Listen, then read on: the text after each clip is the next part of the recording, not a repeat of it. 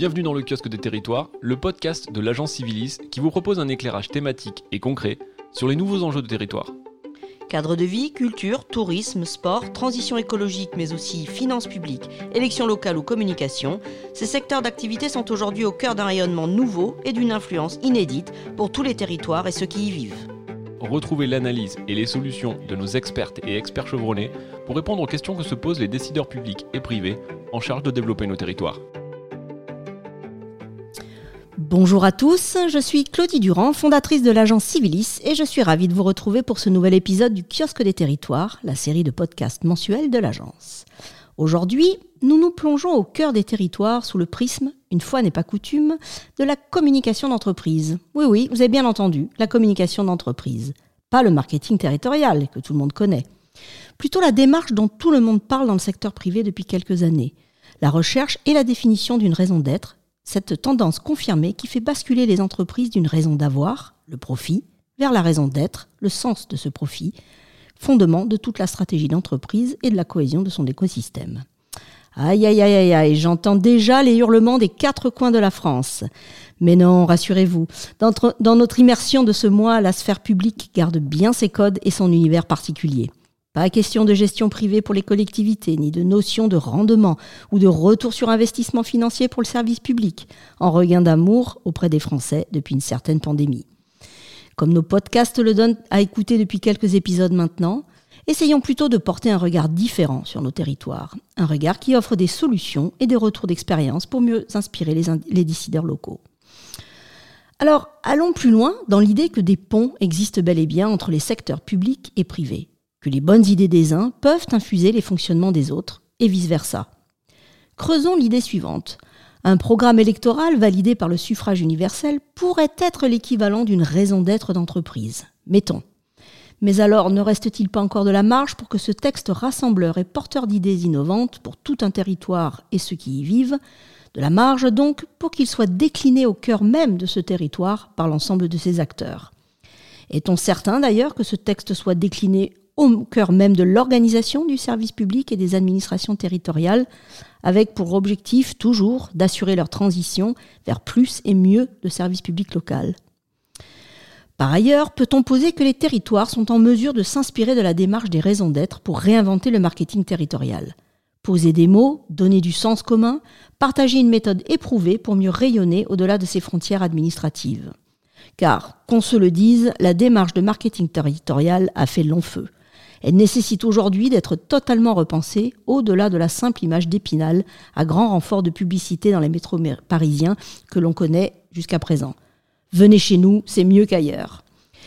Qu'en est-il vraiment de ces démarches liées aux compétitions entre les territoires? Quid aussi de cette transformation ou modernisation de la vie publique dont on nous rabâche les oreilles, celle qui doit rendre l'administration de l'État et des territoires plus performante, plus accessible aux usagers, plus proche des territoires? Devrait-elle y aller franchement, carrément dire les choses et s'inspirer des démarches des raisons d'être du secteur privé pour parvenir à se réinventer? En d'autres termes, une collectivité peut-elle entrer dans une démarche qui vise à repenser ce à quoi elle sert, ce pourquoi elle existe? Enfin, demandons-nous si le service public du XXIe siècle peut s'inspirer de la démarche de raison d'être pour se régénérer, lui à qui la pandémie a redonné tout son sens et ses lettres de noblesse. Parce que la tendance est au retour aux sources et au local, parce que les citoyens, les usagers du service public attendent beaucoup de leurs élus et de leurs collectivités, proches, agiles, innovantes et protectrices des citoyens. Cela vaut le coup de se poser toutes ces questions. Pour animer notre émission aujourd'hui, j'accueille Anne-Laurent Chipan, cofondatrice et ex-vice-présidente de l'agence Euro-RSCG Cienco, aujourd'hui Avas Paris, également ancienne dirigeante de Publicis Consultant et d'autres agences ou cabinets de conseil. Anne-Laurence est l'experte stratégie corporate du kiosque des territoires, le collectif d'ingénierie de l'agence Civilis. Bonjour Anne-Laurence. Bonjour Claudie. Alors, Anne-Laurence, expliquez-nous un peu pour ceux qui ne seraient pas familiers avec le terme. Qu'est-ce que c'est une raison d'être? Alors effectivement, comme vous l'avez dit Claudie, c'est un sujet qui occupe beaucoup, beaucoup euh, la sphère des entreprises privées et publiques, pas seulement les entreprises privées depuis quelques années. Depuis la loi Pacte exactement, qui date de 2019, c'est une loi qui a été, euh, entre autres, initiée par Nicole Nota.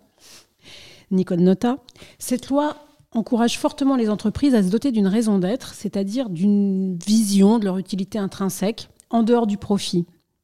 Cette loi va très loin, puisqu'elle suggère que les entreprises changent leur statut pour devenir une entreprise à mission, qui devra appliquer cette ardente obligation de la raison d'être.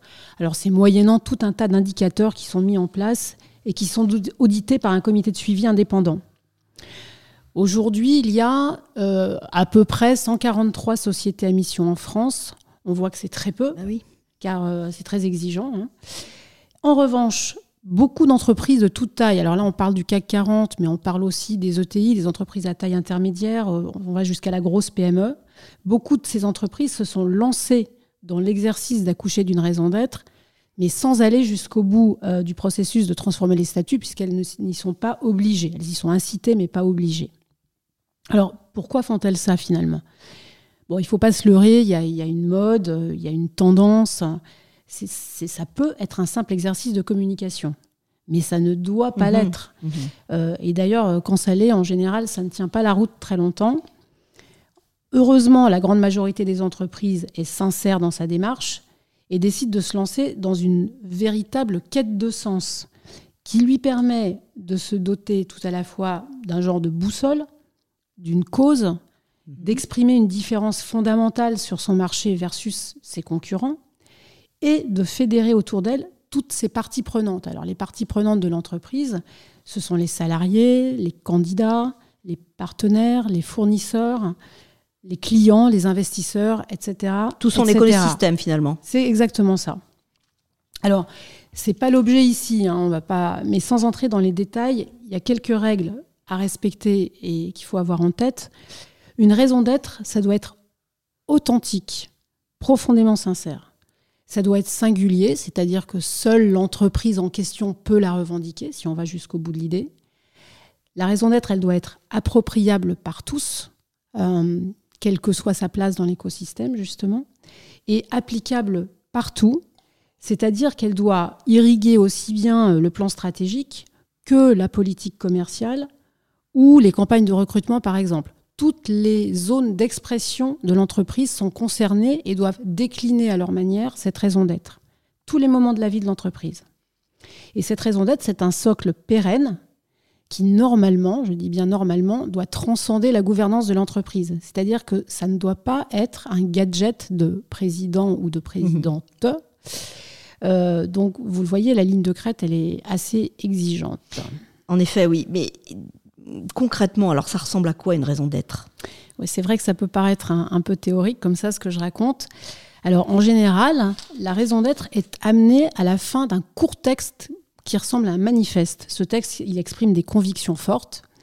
Et euh, la raison d'être, elle arrive à la fin. C'est la phrase qui résume un peu tout, qui n'est ni un slogan, ni une signature. Hein, ça, il faut vraiment, vraiment euh, bien, bien le comprendre. Si je devais euh, faire une comparaison un petit peu osée, peut-être je dirais que c'est plus une devise. Quand on mmh. parle de la devise de la République française, liberté, mmh. égalité, fraternité, ça ressemble plus à ça. Ça pourrait être d'ailleurs la raison d'être de la nation française. Mmh. Je vais, je vais vous donner deux exemples, si ça, si ça vous dit, Bien qui, sûr. Euh, qui, euh, qui, concernent des entreprises qui sont très connues du grand public, donc je pense que tout le monde, tout le monde va comprendre. Danone revendique, par exemple, d'apporter la santé par l'alimentation au plus grand nombre. C'est la première entreprise qui a préempté euh, le domaine de la santé euh, et, qui l'a mixé avec, euh, avec son savoir-faire qui est l'alimentation. Yves Rocher, autre, mhm. autre exemple, une entreprise très connue dans les cosmétiques, affirme vouloir reconnecter les hommes à la nature.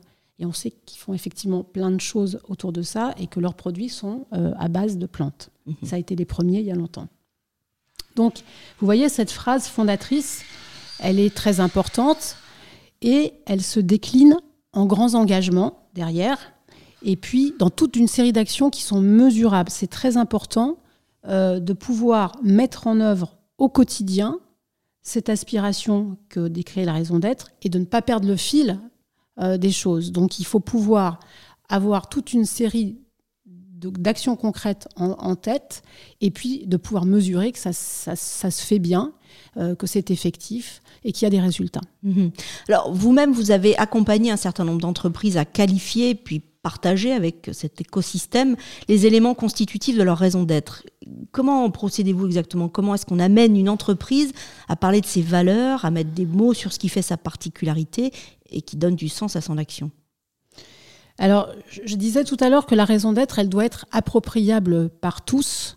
Euh, donc, euh, pour bien faire, il faut associer du monde. Euh, ça a l'air simple, mais ça n'est pas tant que ça. C'est un, un, un, processus qui est obligatoirement collaboratif. Si c'est un comité exécutif qui fait ça en chambre, ça arrive parfois, on perd l'idée. Eh oui. Euh, donc ça se passe en plusieurs étapes. C'est en général assez long, plusieurs mois. Euh, ça c'est un minimum, voire une bonne année entière pour, pour arriver à coucher de la raison d'être. Alors, il y, a deux, il y a deux types de, méthodes. On peut faire soit remonter du terrain les idées brutes et les, aspirations euh, des collaborateurs. Orange l'a fait, par exemple, avec l'ensemble de ses collaborateurs, c'est-à-dire 147 000 personnes mmh. qui ont été euh, amenées à, donner leur avis. Ah à, donner leur avis. C'était la base de la réflexion. Mmh. Ou, à l'inverse, on peut proposer aux collaborateurs des pistes de réflexion qui ont déjà été élaborées dans des euh, ateliers un peu plus restreints. C'est, ça, va dans l'autre sens, mais en tout cas, dans tous les cas de figure, c'est l'occasion, euh, cette réflexion sur la raison d'être, d'un, grand dialogue, d'une émulation entre tout le monde, y compris les parties prenantes extérieures de l'entreprise qui peuvent être associées, et il est fortement recommandé de le faire d'ailleurs, peuvent être associées au processus d'élaboration la décision finale, l'arbitrage définitif reste souvent l'apanage du comité de direction ou des actionnaires quand parfois euh, la raison d'être est votée en assemblée générale. D'accord. Alors, bon, là, j'imagine que certains de nos auditeurs se disent euh, tout ça semble très loin du monde des territoires. Alors, en quoi ce mouvement qui interroge la sphère privée aujourd'hui peut les influencer ou les concerner, ces territoires? Euh, Alors, en fait, c'est sans doute pas un hasard si, bon, déjà dans la sphère privée, cette réflexion et ce besoin, ce besoin émergé. Euh, on est dans une phase aujourd'hui de, grands questionnements sur euh, le sens et, l'impact de ce que nous faisons. Alors, c'est beaucoup lié aux enjeux climatiques, évidemment. Euh, ces enjeux ont favorisé une prise de conscience que l'homme, en voulant toujours plus, a trop souvent mis de côté la préoccupation de l'intérêt général. Mmh. On le sait. Les entreprises se sont emparés à bras-le-corps du sujet car elles sont aussi considérées comme responsables d'un certain nombre d'abus qui ont lieu au siècle passé. Ça, c'est certain aussi. Mais si les entreprises s'intéressent au sens et à l'intérêt général, alors que dire des territoires? Bien sûr. Aujourd'hui, ils sont en première ligne. Et le phénomène nouveau, euh, vous l'avez dit dans votre édito, c'est qu'ils sont littéralement en révélation aux yeux des Français.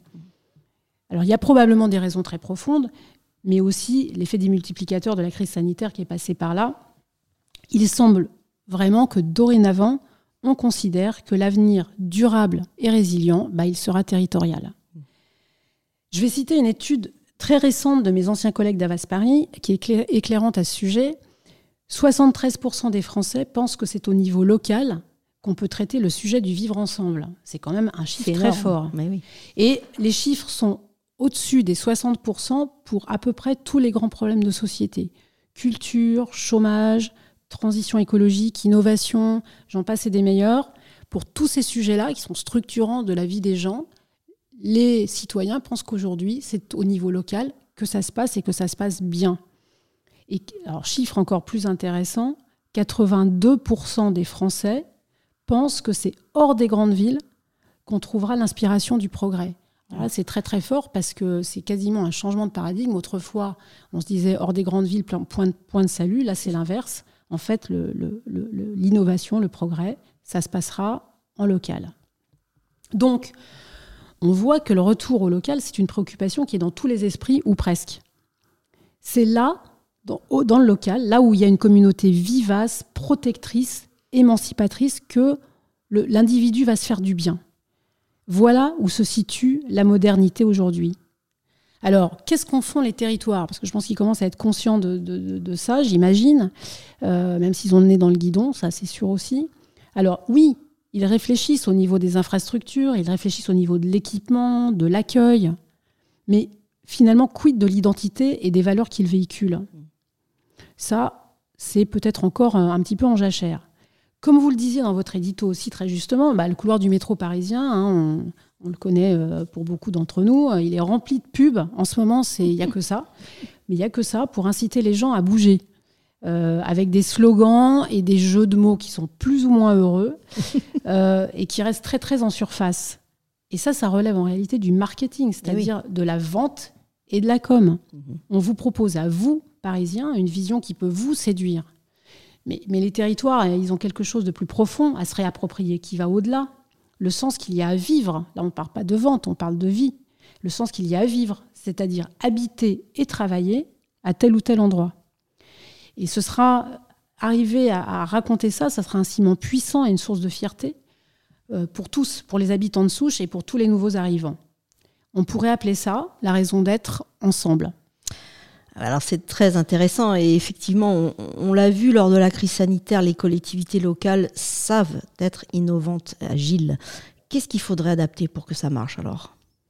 Bon, c'est vrai qu'on peut se dire euh, que la démarche est complètement décalée. Mais euh, je pense qu'avec nos invités, on va s'apercevoir qu'il y a déjà pas mal d'expérimentations intéressantes et des méthodes éprouvées pour faire participer les populations à une réflexion.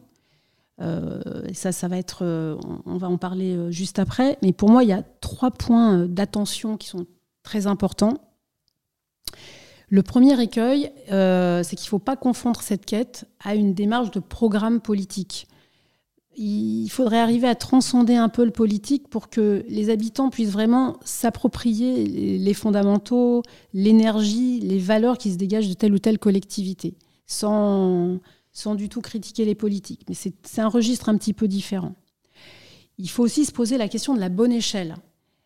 Ça, c'est une vraie question. Est-ce qu'on se place au niveau d'une ville, d'un département, d'une aglo, d'une métropole? À partir de quelle taille ça on la, démarche n'a plus de sens mhm. euh, Ou faut-il simplement adapter la démarche en fonction de la taille de la collectivité concernée? Ça, c'est une vraie question qui, à ce jour, euh, est totalement vierge de réponse, bien sûr. Et puis, le but du podcast, de c'est de, voilà, de, faire réfléchir et de, réflexion. lancer la réflexion. On, est prêt à entendre euh, tous les commentaires. Et le dernier point fondamental, ben, c'est de réfléchir en amont, exactement comme le font les entreprises, hein, aux implications concrètes qui vont découler de la démarche. Il faut juste que ça ne soit pas un truc en l'air. La façon de vivre, la façon de travailler, d'accueillir, de produire, les causes à défendre. Il faut que tout ça soit ensuite euh, mis en œuvre et décline cette raison d'être ensemble. Il faut que tout le monde puisse ressentir dans sa vie quotidienne que c'est là et nulle part ailleurs. Et ça doit dépasser évidemment l'idée des traditions. Idée importante, certes, mais trop réductrice, on l'aura compris. Bah, donc vous le voyez, je, pense que c'est un sujet passionnant euh, qui reste à défricher. Euh, qui ouvre beaucoup de perspectives. Ouais, qui ouvre beaucoup de perspectives. Euh, je pense que beaucoup de collectivités seraient prêtes à, à servir de laboratoire pour écrire et faire vivre leurs récits. Bah, écoutez, Anne-Laurence, l'appel est lancé. Nous verrons les, retours. Euh, alors, comme le veut la tradition de notre podcast, notre expert invite qui il souhaite pour éclairer le débat ou offrir, un retour d'expérience utile à tous. Aujourd'hui, Anne-Laurence, votre invité s'appelle Grégoire Milot. Il est président fondateur de l'agence État d'Esprit Stratis, spécialisée dans la communication et la concertation publique. Nous verrons avec lui comment cette notion de raison d'être et la démarche qui en découle peuvent être déroulées avec les élus, les institutions et la population. Je vous laisse le micro, Anne-Laurence, pour discuter avec Grégoire Milot de l'agence État d'Esprit Stratis. Bonjour Grégoire Milot. Bonjour. Vous êtes avec votre agence État d'Esprit Stratis, un des acteurs majeurs de la concertation publique en France. Vous avez même été, euh, on peut le dire, un précurseur hein, en créant il y a plus de 30 ans euh, et oui, le temps passe. Cette, euh, cette, agence experte de dialogue entre les acteurs institutionnels et économiques et les habitants des collectivités. Alors, on a, beaucoup euh, évoqué ce sujet. Qu'est-ce que ça vous évoque, cette idée d'adapter la raison d'être au territoire? Bah, c'est amusant parce qu'en fait, c'est une notion qui est assez peu utilisée en fait dans le monde public et dans le monde des collectivités territoriales. Et, et c'est vrai que, que on s'en aperçoit, c'est que bien souvent on utilise un terme ou une notion quand, on est obligé de le faire. Et, paradoxalement, autant la concertation, j'ai le sentiment que le monde public et que les collectivités territoriales sont en avance dans ce domaine, c'est pas c'est pas le cas de la raison d'être justement. C'est sûr. Et alors vous parlez de concertation. quand on parle de concertation, pour le coup, c'est pas tout à fait mon domaine. moi, je pense à consultation, échange, enquête, débat. Mais est-ce que c'est vraiment le bon outil pour permettre la coélaboration d'une vision commune ou est-ce que euh, y a, vous, disiez que la raison d'être, c'est, un, complètement une nouvelle notion pour les collectivités. Est-ce que du coup, il n'y a pas une nouvelle méthodologie à inventer? Alors, ce qui est vrai, c'est que la concertation, qui a des applications très variées, hein, c'est un terme assez générique, mais l'idée euh, de la concertation, c'est de permettre aux citoyens de s'exprimer et que pour s'exprimer, il faut avoir quelques clés de compréhension et de lecture. Et, donc voilà, le, travail que nous menons et depuis de nombreuses années, c'est de permettre de donner aux citoyens pas toutes les clés pour comprendre un sujet et, de formuler un avis, une idée, une recommandation, une réaction. Donc ça, c'est un petit peu le, cœur de ce qu'on fait. Est-ce que ça marche? Ça marche si on attend des évolutions, si les choses ne sont pas bouclées, si tout est possible, euh, ou, même si tout n'est pas toujours possible, euh, ce qui est important, c'est de dire les points euh, sur lesquels on attend euh, des, des, évolutions. Est-ce qu'il y a d'autres choses à inventer en termes de méthodologie? Le gros atout, c'est qu'on fait du sur-mesure à chaque fois, en fonction du mhm. projet sur lequel on, on, sur lequel on concerte. Eh bien, en fonction des publics, en fonction des territoires, les choses sont vraiment très très variées. Et par rapport à ce que vous dites justement, c'est en gros, est-ce qu'on peut co-construire un projet de territoire? Est-ce que ça fonctionne? Est-ce qu'il n'y a pas d'autres méthodes? En fait, en, en, réfléchissant justement sur cette notion de raison d'être et de, concert et de concertation, c'est vrai qu'il y a un point qui est très discriminant, c'est qu'en règle générale, on fait de la concertation sur des projets bien identifiés. Un projet d'aménagement, un projet d'équipement, un projet de mobilité. Donc les choses sont relativement cernées et ça permet de bien mobiliser et, de bien permettre au public de, voilà de, participer. Par contre, ça nous est également arrivé de d'amener une population, et je pense à ce qu'on a pu faire pour le département de la Seine-Maritime, où on a voulu associer tous les habitants à un projet de territoire. là, c'est beaucoup, là, c'est beaucoup plus complexe, beaucoup plus complexe. Ah oui. Et alors, en, deux mots, vous pouvez, comment, comment, comment vous êtes arrivé à, mobiliser les habitants? Alors, là, justement, euh, vous avez raison, quand on fait de la concertation, il y a deux enjeux. C'est un, informer et mobiliser. Deux, permettre aux citoyens de s'exprimer. La difficulté quand on réfléchit sur un projet de territoire, c'est qu'il y, a deux écueils. Le premier, c'est la com, et mm. vous l'évoquiez euh, tout mm. à l'heure. Euh, c'est évident que les citoyens ne sont pas prêts à faire de la communication pour leur territoire. C'est pas leur sujet. Et puis trop souvent, euh, j'écoutais ce que vous disiez en matière de raison d'être. Euh, la raison d'être se, se résume bien souvent à travers une signature. Voilà. Je pense que pour état d'esprit, notre raison d'être, c'est facilite l'action publique. Voilà, voilà un petit peu notre notre signature et notre identité. Pour un territoire, parler, on, arrive trop souvent à des signatures du, du type le territoire de tous les talents, euh, euh, mobilisons-nous, etc. En gros, euh, on n'a pas vraiment, on, est plus dans de la com, et, et ça, ça n'a pas un écho très fort auprès des citoyens. Donc, la difficulté, c'est la com. La deuxième, c'est le fait de réfléchir et travailler sur des éléments qui ont un impact direct et concret dans la réalité et la vie quotidienne des habitants et des citoyens. Alors je le vois bien sur la diversité des, missions qu'on suit, les gens, plus on a de la proximité, plus on a un impact direct dans la vie quotidienne, meilleure sera la mobilisation. Si on demande à des habitants de réfléchir sur le territoire de tous les talents, euh, euh, l'avenue verte et autres euh, signatures très génériques, J'en dis ok, mais euh, là, euh, la com s'en, chargera, c'est pas à nous de le faire. Ouais, là, je suis entièrement d'accord avec vous. Euh, c'est, ça, serait un, ça serait un contre-productif totalement de faire réfléchir les, les, habitants là-dessus.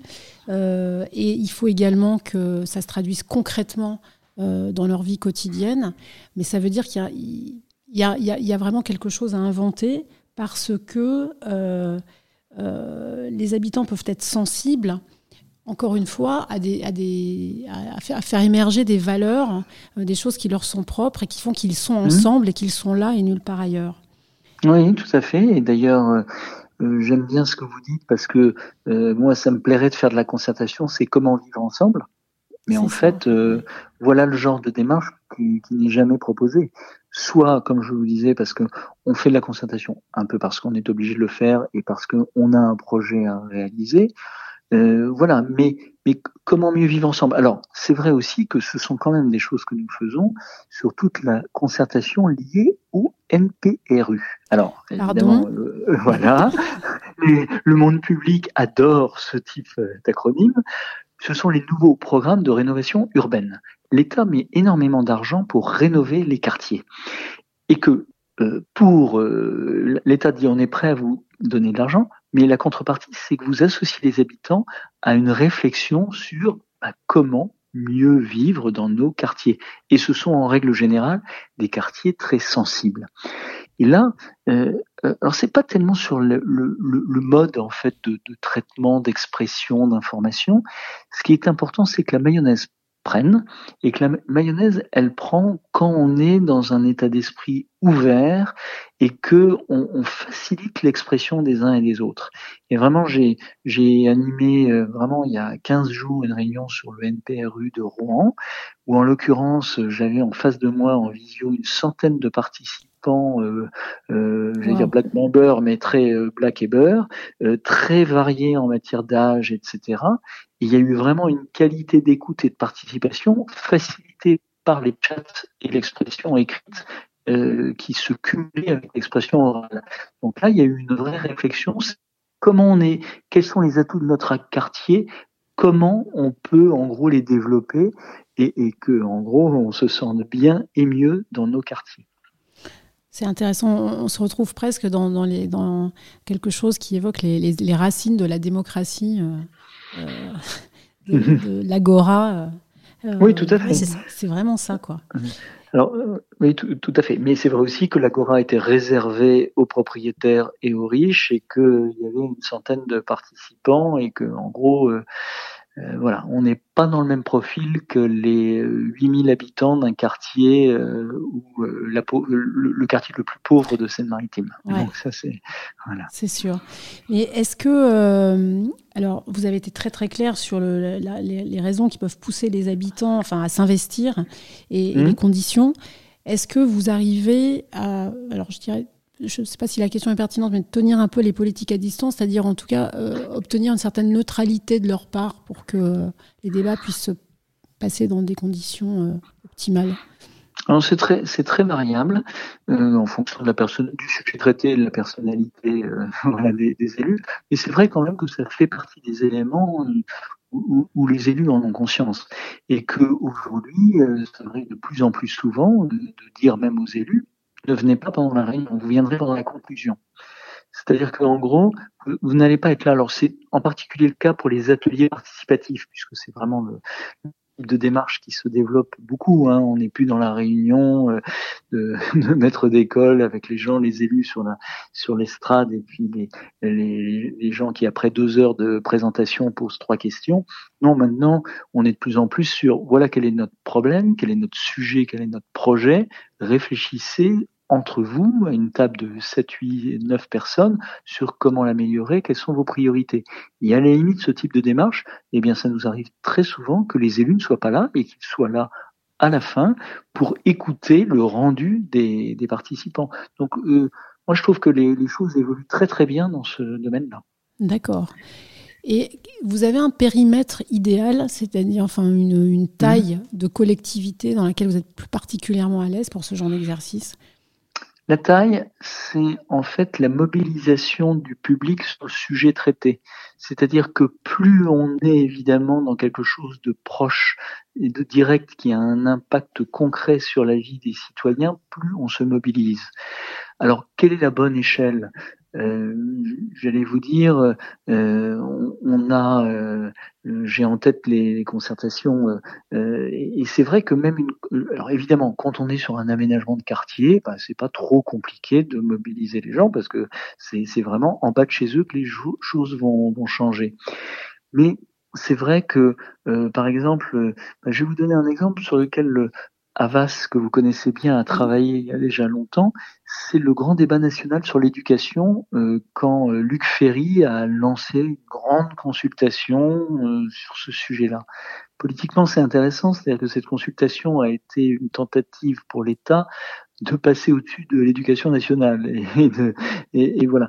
Bon, et il y a eu, euh, les choses se sont bien passées parce qu'il y a eu, en fait, dans tous les collèges et lycées, il y a eu des dizaines de milliers de réunions qui ont été organisées sur un sujet d'intérêt général, mais on avait toujours cette, euh, cette proximité. Donc, le bon territoire est un territoire de, de proximité qui est lié évidemment à la question posée. C'est pour ça que je reviens, je reviens un petit peu à ce qu'on évoquait, c'est-à-dire que si on dit euh, euh quel est, euh, euh quel, quel, quel, par exemple un débat euh, lancé par Nicolas Sarkozy sur l'identité nationale, Bon, voilà, quantitativement, ça, ça n'a pas mobilisé énormément de personnes parce que, ok, enfin, c'est un sujet, hein, mais c'est un sujet, mais enfin, ça ne change pas la vie quotidienne des gens. Et on a trop souvent aussi le sentiment que ce qu'on dit ne va pas servir. Donc ça, c'est une grosse réserve qui existe sur tout ce qui est participatif. C'est à quoi ça sert de m'exprimer. Donc plus on est proche, plus c'est le maire avec lequel on a un contact et qui organise la concertation, plus on se dit, bah, lui, il va pouvoir euh, demain changer des choses dans mon quotidien. C'est ça. D'ailleurs, le maire reste la figure la plus populaire je mmh. crois. Euh, ah, de, de, de, de, loin, et, et le, le, sondage très régulier fait par la Fondation Jean Jaurès sur la confiance montre à quel point on a 80% de confiance dans le maire et de mémoire 15% euh, dans le président de la République et les médias. donc, euh, donc, voilà. En tout cas, euh, à, à, vous entendre, euh, je crois que il faut bien qu'on qu qu ait conscience qu'on euh, ne peut absolument pas calquer euh, je crois qu'on peut conclure là-dessus, une, raison, une, une, une, une démarche telle qu'on l'a euh, dans des entreprises privées, même de, des très mmh. grandes entreprises. Hein, je parlais mmh. d'Orange tout à l'heure, qui a 147 000 salariés. On ne peut pas du tout euh, se dire euh, que cette démarche peut être la même. Je crois que d'après ce que je, je comprends, euh, il faut donner des clés très précises, il faut que ça soit fléché et il faut que ça soit concret et euh, que ça soit proche de l'intérêt des gens dans leur vie quotidienne. Tout à fait, mais je crois, et justement, ça fait partie complètement des réflexions que, j'ai en ce moment, euh, je voudrais développer une démarche sur les entreprises participatives, parce que très paradoxalement, euh, il y a assez peu de concertation dans l'entreprise. D'abord parce qu'il y a la dimension sociale assez structurée avec les représentants du, personnel, et puis globalement, euh, bah voilà, on a en tête qu'une entreprise est, par nature hiérarchique, euh, et donc voilà, donc, il y a une réserve. Et, je suis persuadé, et je le vois dans différents domaines, je vais vous en donner deux, euh, que les choses peuvent se développer dans le monde de l'entreprise. la première, c'est toute la réflexion sur l'aménagement, c'est-à-dire qu'aujourd'hui c'est une problématique, enfin très classique, hein, les entreprises déménagent. Je vais presque dire que la situation sanitaire fait qu'il y a des vraies questions qui se pose sur l'organisation concrète mmh. du travail. Or, aujourd'hui, eh bien, ce sont des démarches que j'ai menées, par exemple, pour la métropole de Grenoble. C'est en gros, on déménage et on va centraliser tous nos services dans un bâtiment. Comment imaginer, comment penser ce bâtiment de demain? Voilà un exemple type d'une démarche intelligente que je voudrais proposer aux entreprises. Je suis en train de la faire en ce moment pour état d'esprit, où on refait nos locaux.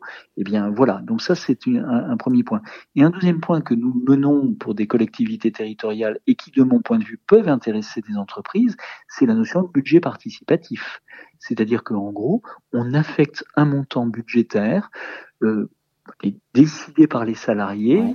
Et, et donc de se dire bah, qu'est-ce qu'on fait avec ce montant? Est-ce qu'on aménage mieux ceci? Est-ce qu'on met tel type d'équipement? Est-ce que, enfin voilà. Et je pense que ce type de démarche doit intéresser enfin, les entreprises et je le vois bien dans les contacts que j'ai. Donc c'est vraiment ce que je voudrais développer. Et ça, je trouve ça Vraiment, c'est euh, ce que vous dites. On va pas partir, trop sur les entreprises, mais ce qui est hyper intéressant, c'est que euh, au début, Claudie évoquait euh, des pratiques croisées, et mmh. ça, ça, veut dire que effectivement, le public, comme vous le disiez, est en avance sur la concertation, et il y a des choses à mmh. translater dans le, dans le monde de la sphère privée. Il y a des, des, exemples à prendre aussi, et je trouve qu'effectivement, euh, il y a beaucoup de choses à, à, développer de ce point de vue-là. Vous avez tout à fait raison. Ouais. En tout cas, regard croisé nécessaire entre voilà, les expertises et les expériences du privé et du monde public. Merci beaucoup Grégoire, je pense que ça sera le mot de la fin, c'est une magnifique conclusion. On va tous s'embrasser et, et De loin, malheureusement. Eh bien, merci beaucoup euh, à Laurence et, merci Grégoire Milo. Vos regards euh, d'experts sont particulièrement éclairants pour notre débat, dont on comprend qu'il ouvre pas mal de perspectives intéressantes. Alors, merci à vous deux. Nous accueillons à présent notre dernière invitée, Marilène Mongalvi, directrice générale des services du Conseil départemental de Lyon, qui elle-même est au cœur d'une démarche de questionnement, de renouveau du fonctionnement et de l'organisation des services qu'elle dirige. Marilène Mongalvi, bonjour. Bonjour Claudie. Vous êtes à la tête de l'administration du Conseil départemental de Lyon depuis 2019, un département très beau, et très rural aussi. Diriez-vous que l'administration locale d'aujourd'hui, après une gestion de crise sanitaire qui sans doute a bouleversé vos fonctionnements, diriez-vous donc que l'administration que vous dirigez doit se trouver une nouvelle raison d'être?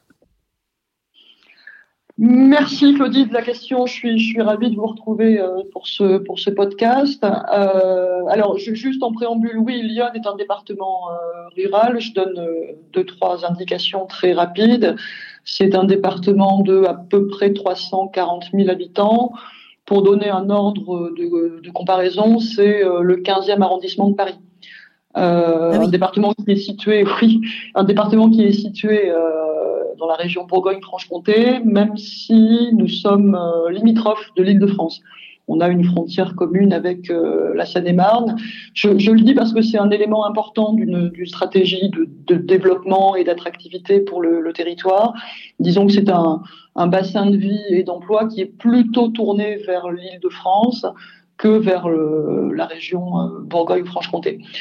Le conseil départemental, c'est un gros employeur pour le département, puisqu'on mmh. a à peu près 1200 agents, dont, dont 700 travaillent euh, dans les services, euh, dans les services, euh, disons, administratifs. Centraux, ouais, services centraux. Alors, pour répondre à, la question hein, sur la, la raison d'être, alors, c'est un peu paradoxal ce que je vais dire, mais euh, on peut dire que travaillant dans une collectivité, territoriale, le, le, service public, le service au public, c'est totalement notre raison d'être. J'allais dire cette mmh. raison d'être, on n'a même pas besoin de s'interroger de s'interroger dessus, a priori, puisque euh, les, les, compétences de cette collectivité, les compétences du département, nous, nous donnent d'emblée, nous mettent d'emblée en situation d'apporter euh, un service, des services au, au public euh, et, et, aux habitants que sont les iconés pour, pour citer les principales interventions ou les principales modalités d'action du département, c'est l'action sociale qui est euh, massive, majeure et euh, en cette période un peu un peu troublée, mmh. euh, extrêmement décisive, cette action sociale, mais on a aussi euh, les routes, euh, la construction ou l'entretien des collèges, c'est-à-dire une, une, bonne partie du quotidien euh, de nos, euh, de nos concitoyens. Mmh. Euh, quand on parle d'action sociale, je fais un, un petit focus. On, on, travaille très spécifiquement sur euh, ou en direction des populations les plus fragiles et les plus vulnérables, les personnes âgées, les personnes handicapées, évidemment toute la protection, la protection de l'enfance, également les bénéficiaires du RSA qu'on qu accompagne dans leur parcours d'insertion de, ou de réinsertion. Donc on, on peut voir que la, notre raison d'être, on, on, a a priori pas vraiment besoin de s'interroger dessus. Elle est, euh, elle est évidente. Elle est, elle est, évidente. Elle est évidente. Alors le paradoxe que je veux soulever, c'est est-ce que pour autant on ne doit pas s'interroger? Si, et c'est bien. Euh, Merci d'avoir posé la question. C'est que même, même si notre raison d'être apparaît évidente, la, la, façon qu'on a de, de, rendre ce service ou la façon qu'on a de proposer nos, nos, prestations, si je puis dire, au, au public, euh, elle est euh, perpétuellement en évolution et elle doit être en évolution parce que les publics changent, leurs attentes euh, changent également et on doit malgré tout être totalement en adéquation et en perpétuelle interrogation sur qu'est-ce que je fais? Est-ce que je fais Est-ce que je le fais de la façon la plus efficace possible? Euh, Est-ce que je le fais parce que c'est comme ça Il y a une espèce de routine qui s'est établie? Mmh. Est-ce que je pourrais pas faire mieux? Alors, tu as parlé de la crise sanitaire. Oui. j'allais dire toute l'année 2020 et encore aujourd'hui, on, a connu d'assez profonds bouleversements.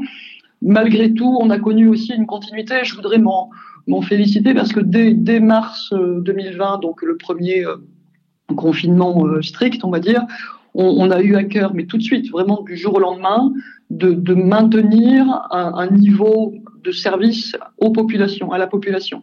Alors un, peu différent, un peu euh, un peu remanié, on va dire, puisqu'on avait évidemment des, des, personnels qui étaient euh, eux, aussi confinés ou partiellement confinés, donc on a basculé en télétravail euh, très très rapidement. Mais, vous avez su être réactif. On a su être réactif. Euh, alors c'était un peu un challenge et on a fait des progrès euh, à, pas, de géant, si je puis dire, puisque la collectivité, le, département n'avait pas, avant le confinement, instauré encore de télétravail. Mhm. Euh, c'était pas une modalité de travail qu'on avait qu'on avait identifiée et donc on est on a basculé quasiment du jour au lendemain de euh, quasi zéro télétravailleur à euh, maintenant plus de 400. Mhm. Et je, crois que vous êtes engagé dans une démarche avec vos services justement de, questionnement, euh, du renouvellement de vos fonctionnements à travers un, séminaire que vous auriez organisé. Oui, ouais, ouais. Alors ça, c'était entre deux confinements, si je puis dire, à la fin de l'année 2020, en octobre 2020, justement aussi pour tirer un peu les enseignements de cette cette crise sanitaire hein, qui nous a beaucoup, beaucoup, euh, beaucoup concerné et qui nous a beaucoup interrogé justement sur euh, nos, pratiques. J'ai réuni effectivement l'ensemble des cadres de, de, la collectivité, donc c'est à peu près 80 personnes, hein, les directeurs généraux adjoints, les directeurs, directeurs adjoints, pour se poser les, pour se poser les questions. Euh, Est-ce qu'on a bien fait? Est-ce qu'on a fait au mieux? Euh, et, quel, enseignement on peut tirer des, nouvelles pratiques que l'on a, que l'on a connues depuis euh, mars 2020. Alors, je ne vais pas résumer le séminaire, mais, globalement, euh, le dénominateur commun de toutes les réponses, contributions qu'on a eues, c'était un séminaire évidemment très participatif, le, dénominateur commun, c'était il faut impérativement créer un, des espaces d'échange, un, collectif de cadres, des espaces d'échange sur les pratiques qui nous permettent de, sortir un peu, euh, si tu me passes l'expression familière, le, nez du guidon, mmh. euh, sortir un peu de, la, du poids du quotidien, de la charge de travail, et s'interroger effectivement sur les indicateurs, l'évaluation de ce qu'on fait, et se poser en fait les bonnes questions. Alors, on est en train, une des, euh, une des conclusions, une des conséquences plutôt de ce séminaire, c'est qu'on a depuis on est en train de travailler sur euh, un, système d'information euh, décisionnel, un SID. on a commencé par la RH, tout, le, domaine RH, et ce, SID a pour but en fait de comment dire, de, recueil, de recueillir les données. Les données, on les a, hein, mais de traiter les données et d'en tirer les, les, les enseignements pour toujours améliorer la pratique. Un, exemple tout, tout simple hein, pour être un peu, un peu concrète. On sort chaque année, euh, parce que c'est une obligation, hein, un rapport sur l'égalité homme-femme euh, au sein de la mhm. collectivité. C'est, on le fait parce que c'est une obligation. Et jusqu'à présent, on l'a toujours euh, vécu comme je ne veux pas dire une contrainte, mais euh, la réponse à une, une obligation qui nous, est, voilà, qui, nous est, qui nous est imposée. Un, un des éléments que l'on peut euh, mettre en avant maintenant, alors c'est partiellement sur recueil des données via le SID, le traitement des données via le SID qui nous permet de le dire, c'est bon, l'égalité homme-femme est, est euh, assez correctement honorée dans le département. Pour autant, on a une approche encore très très très genrée des métiers. Euh, c'est-à-dire que la répartition des personnels féminins et masculins sont euh, dans les différentes fonctions et différents métiers obéissent, on va dire, à une approche genrée. Euh, globalement, toutes les tâches, missions du social sont plutôt féminines, mhm. enfin très majoritairement féminines, et les métiers sur les routes, par exemple, les métiers de technicien ou, ou, d'encadrant, de, même sur les métiers routes, bâtiments, infrastructures, sont très majoritairement masculins. Donc des questions très, très contemporaines finalement. Euh... Oui, bien sûr, bien sûr, des questions très très contemporaines, mais qui nous permettent, si, si, je peux dire, enfin qui sont maintenant un peu objectivées par mmh. Euh, le traitement, un traitement un peu euh, un peu méta, si je puis dire, des, des, des données. Mhm. On se contente pas, on se contente pas, on ne se contente pas de dire que l'égalité homme-femme est correcte dans le département en termes de salaire, par exemple. On s'intéresse un peu plus finement à où sont les femmes et où sont les hommes, si je puis mhm. dire. Et est-ce que la loi de transformation de la fonction publique de 2019 euh, a, motivé euh, cette remise euh, en question, voire même accompagné? Je, je, le redis pour rappel, cette loi qui a pour ambition, je cite, une administration plus agile, plus ouverte et plus attractive, avec des services publics plus efficaces au plus près des territoires. Est-ce que cette loi vous a inspiré ou pas du tout? Très, très, très sincèrement, c'est pas nécessairement la loi en elle-même qui nous a inspiré. Je pense qu'elle a permis aux collectivités qui n'avaient pas encore euh, engagé de démarche de, de, réflexion et de modernisation sur euh, ces pratiques de, de, le faire. Euh, pour, pour nous, euh, on s'y est mis, en fait, euh, moi je m'y suis mise dès, dès, dès, mon arrivée, hein, parce que ça me semblait totalement nécessaire dans la mmh. collectivité de, de, de poser un peu les bases d'un d'une modernisation de, de, du service public. Euh, c'est cohérent avec la loi, tant mieux. Euh, mais c'est pas nécessairement euh, le respect strict de, de, la loi qui, qui, nous a qui nous a guidés. Euh, non, c'est vraiment une démarche très, euh, j'allais dire très très interne euh, que, que j'ai souhaité. Hein, oui, c'est vous qui l'avez impulsé, oui. Ouais, ouais, que, que j'ai souhaité, que j'ai porté, qui, je, je, pense, commence à porter ses fruits. Je, je, vois par exemple dans les recrutements, euh, mmh. notamment des cadres, on, on, réussit maintenant à attirer des. Alors c'est peut-être aussi un effet de la crise sanitaire, hein, mais on réussit à attirer des cadres d'Île-de-France, de, par exemple, qui veulent venir s'installer dans, dans, dans Lyon parce que on peut leur proposer euh, des emplois, des salaires, un cadre de vie, une espèce de, de, de, de vision un peu globale de leur, euh, de leur implantation dans Lyon qui, euh, qui, qui, les satisfait. Alors, Alors je ne mésestime pas, je mésestime pas vraiment l'effet de la crise qui nous aide bien de ce point de vue-là et notre proximité avec l'île de France qui fait que. Oui, bien sûr. J'allais vous dire, pour voilà. Une famille de quatre enfants, c'est ça. De prendre les transports en commun et de se faire une heure de RER e ou deux heures de RER e par jour, la, vie dans Lyon, de ce point de vue-là, présente bien des atouts. Bien sûr. Donc euh, le département de Lyon également concerné par ces nouveaux arrivants et qui bouleverse peut-être aussi la perception du, service public, les attentes du, service public. Et, du coup, ce service public, est-ce qu'il doit se réinventer pour répondre aux, aux nouveaux défis des territoires ruraux euh, Par exemple, en ce qui concerne les mobilités, le télétravail, vous, l'avez dit tout à l'heure, les politiques sociales. Euh, voilà, est-ce que le département, euh, petite question annexe, est une échelle de territoire pertinente pour tout ça? Alors, c'est, euh, je, je, vais répondre en, en, en deux temps. D'un, point de vue, euh, d'un point de vue institutionnel, pour commencer, euh, je serai pas trop longue là-dessus, mais, mais malgré tout, je, je, comme vous le savez, j'ai travaillé assez longtemps dans un conseil régional et, et je suis devenue très départementaliste. Euh, ça a l'air paradoxal, mais un département, notamment, surtout dans un territoire rural, est de mon point de vue là, le seul échelon pertinent pour appréhender un territoire, pour penser son développement et pour se doter des leviers d'action pour accompagner ce développement. Alors, je, m'explique, hein, les régions, notamment depuis euh, leur agrandissement euh, géographique ou territorial, euh, sont assez euh, loin, sont des collectivités qui ne sont pas des collectivités de proximité et leurs compétences ne sont pas des compétences de proximité globalement.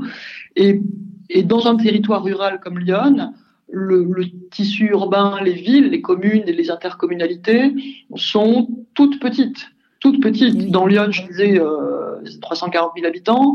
On a plus de 80% des communes qui ont moins de 1000 habitants. Ah oui. Donc on est vraiment dans un territoire de village, oui, de, de, de, voire de petits villages. On a deux, deux villes moyennes qui sont euh, en moyenne au sens de l'INSEE, hein, qui sont euh, Auxerre et Sens, mais le, le, le, tissu très nombreux d'ailleurs, il y a 450 communes, euh, le tissu urbain, c'est un tissu très fragmenté de villages. Et donc en matière de d'ingénierie et de, de maîtrise des outils de prospective territoriale et ensuite de, de réponse aux, aux, besoins et de capacité d'action, pour un département rural, le département est, est le seul, je suis oui. totalement, totalement sûr, qui, qui, peut avoir, qui peut être doté de ces outils. Alors c'est pas, c'est pas un hasard si euh, les départements sont dotés, et nous, nous le sommes euh, également, hein, de, d'agences territoriales une, une, agence technique départementale dont, dont la vocation est d'accompagner les, euh, les, communes dans leurs petits projets euh, urbains, projets d'aménagement, les, les, travaux qui sont faits euh,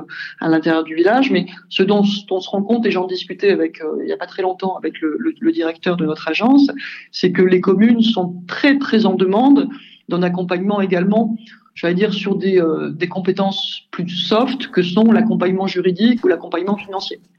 Et ça, c'est une dimension euh, essentielle dont les communes ou les tout petits EPCI, dont, dont les communes et les EPCI ne disposent pas. Mmh. Et donc, seul un département dispose de ces, euh, de, de ces outils-là.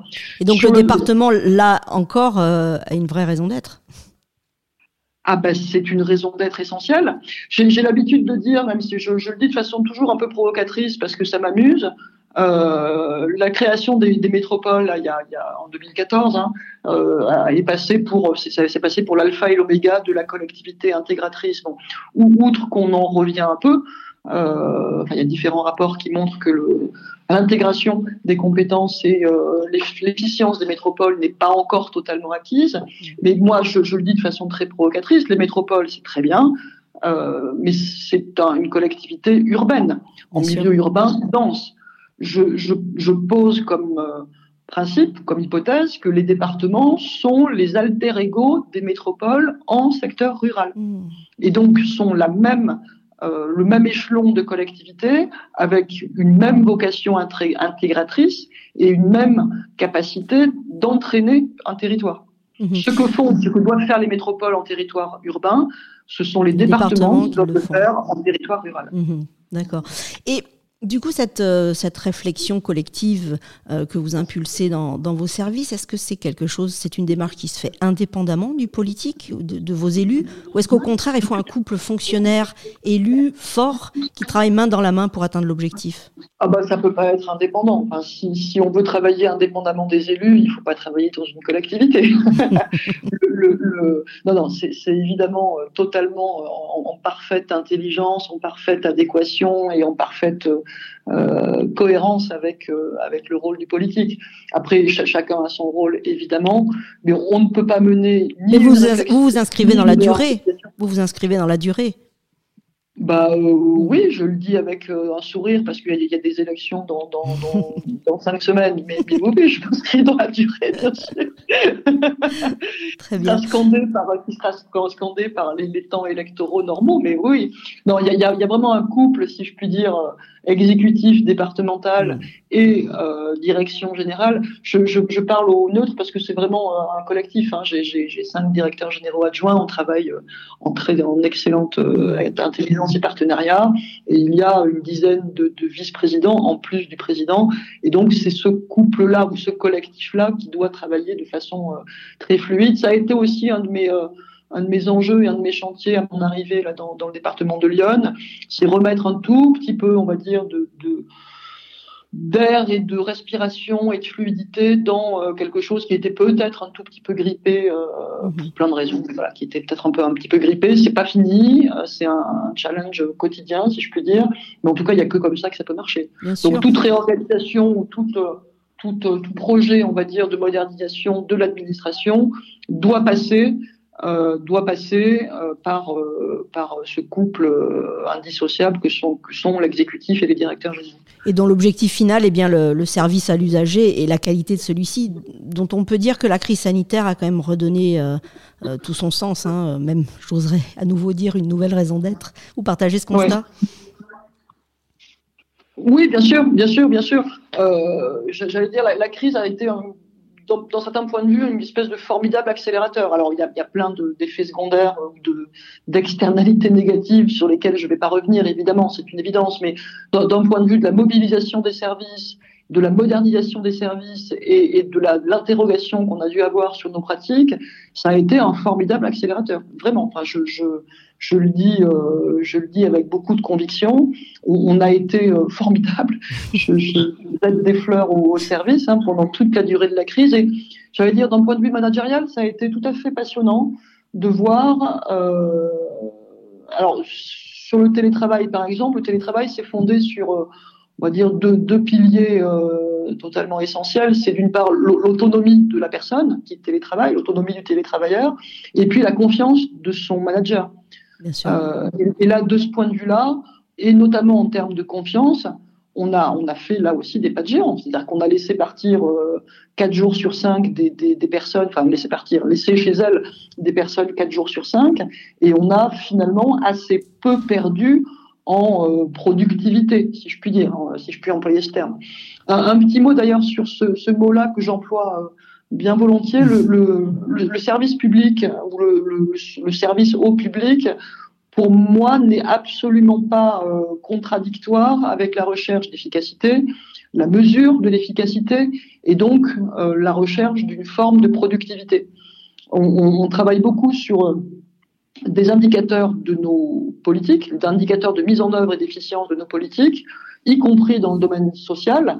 Euh, et, et je, je, je, tiens vraiment, euh, et là ça fait partie des discussions qu'on a euh, avec les équipes, hein, et je tiens vraiment à ce que même des, des missions extrêmement euh, singulières, quand on accompagne un BRSA dans son, son parcours de réinsertion, quand on, accompagne une personne âgée pour son dossier d'APA, donc des, des, des, services très, très humains, très, de, très grande proximité, malgré tout, euh, on, doit pouvoir mesurer l'efficacité de ce qu'on fait. Et on doit pouvoir en, tirer des enseignements qui nous conduisent à améliorer, modifier, ajuster nos pratiques, etc. Bah écoutez, on va, on va rester là-dessus. Marilène Mongalvi, je vous remercie infiniment pour ce témoignage in situ et très riche d'expérience. Nous vous souhaitons euh, bonne route sur le chemin de la renaissance du service public local. Merci Claudie. Voilà, nous arrivons au terme de notre podcast. J'espère qu'il vous aura éclairé ou inspiré. Les démarches de raison d'être ont le vent en poupe dans la sphère privée. Elles pourraient bien être utiles aux administrations locales, aux élus et aux territoires dans leur ensemble pour réinventer le service public et remobiliser les populations. En tout cas, pour nous, à l'agence Civilis, c'est oui. Merci encore à tous nos invités. Je vous dis à bientôt. Rendez-vous le mois prochain avec un nouvel épisode du Kiosque des territoires.